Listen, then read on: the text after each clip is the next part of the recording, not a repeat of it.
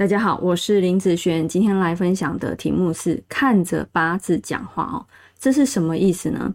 是因为呃，之前我有些学生他学完了，好开始要走实证的时候，会开始会有点怕啊，怕什么呢？啊，譬如说朋友介绍的朋友啊来找你看看八字，对方的身价太高啊，或者是人家家里面很有钱，或者是人家的社会地位是比较高的。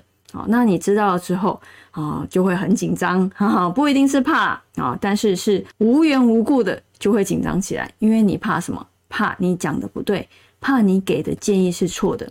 好，这些其实在初学者来说，担心、紧张、害怕，怕讲的不对，建议给的不对，这些都是很正常的。为什么？因为我也经历过啊。你看，好，外面有一些哦，是那种没收费的。好，就是免费帮你批的，大部分哦，哈，大部分不是所有，大部分啊是属于初学者在练八字，练什么？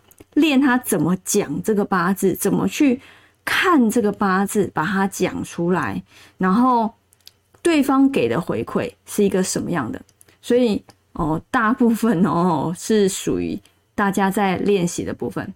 那练习的时候会不会出错啊？基本上你说。练习的时候都对啊，很少啦，很少啦，哈。所以会不会讲错？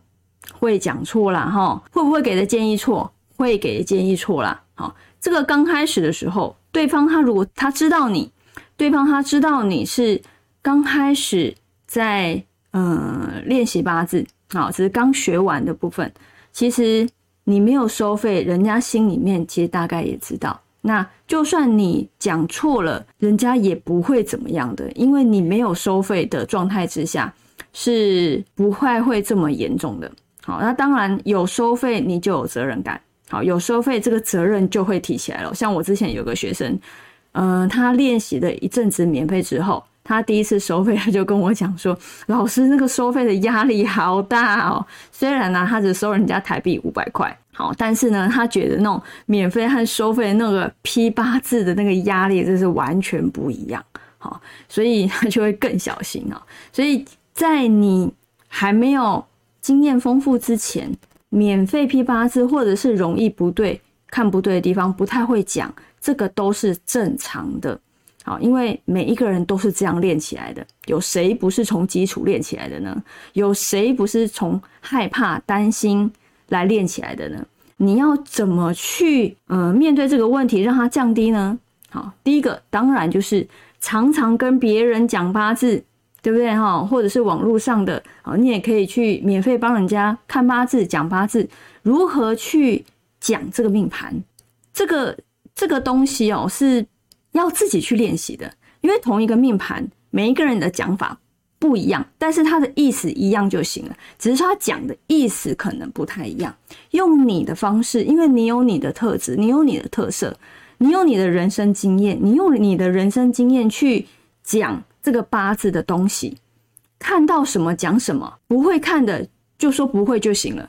因为我之前也有遇过，刚开始的时候，哦，人家跟我讲什么，可能那个我没有经验，我就跟他讲，那个我不会看，哦，我不会就不会啊，不要硬跟人家讲会啊，或是硬给人家建议，啊，不会就说不会，我看多少就讲多少。所以，呃，前面的人，如果你觉得你会担心、会紧张，那你就看着你的命盘，看着你的命盘它的起伏的状况，来去慢慢去讲这个八字的一个状态，好。然后从流年下去，好，慢慢去讲它的运势的部分。好，你可以从前面开始讲，好，讲到现在，讲到之后，好，慢慢开始讲流年，那甚至也可以讲大运的部分，对不对？那如果你在对流月，如果你有在在行，你可以再进入一点流月。如果你的流月不在行，你可以先好讲流年的部分。也可以啊，因为流年时政也是很快的。好，今年、明年是不是时政是比较快的？好，实际面对面，它有个好处是，有时候人家会告诉你，哎，你帮我看哪一年？那一年为什么某个运势这么糟糕？破财啦，感情运不好啦，好，就是他某一年会特别的不好，那你就可以赶快去回去看他的那一年到底是发生了一个什么样的组合。好，那这个东西实际在他身上发生到的事，对你来讲，你就学到了一次经验。好，每一次的实证，每一次的经验都是非常有收获的，尤其是刚开始。好，你觉得每一次跟一个新的人批完这个命盘，你每一次都一定会有收获。而且都是不同的收获，所以刚开始的时候会很很有趣，好，然后大胆的下去下去讲，因为讲这个东西必须要练习的。我刚开始也是从三分钟、五分钟、十分钟，甚至半个小时，慢慢才会拉长，不会有人一刚开始就讲很多，好，除非你很熟悉，对不对？从不熟悉到熟悉都有一段过程，好，命理师的经验，这个是最宝贵的。没有任何人可以抢走的，而且这个你必须要去身体力行才有办法得到的东西。好，那我教给你的是一个技术，看流年运的技术、流月运的技术、大运的技术，对不对？我教给你这个技术之后，你要去活用它。那活用就必须去实证，然后去追踪你的客人，你的建议对不对？方向对不对？讲的对不对？好，这个再去追踪的时候，慢慢慢慢就可以得到一些回馈。那这个就是非常非常宝贵的哦。好，所以如果你觉得很紧张，那你就看着你的八字讲话，看到什么讲什么，这样就行了。好，那以上这个影片就分享给我的学生，我们下次见喽，拜拜。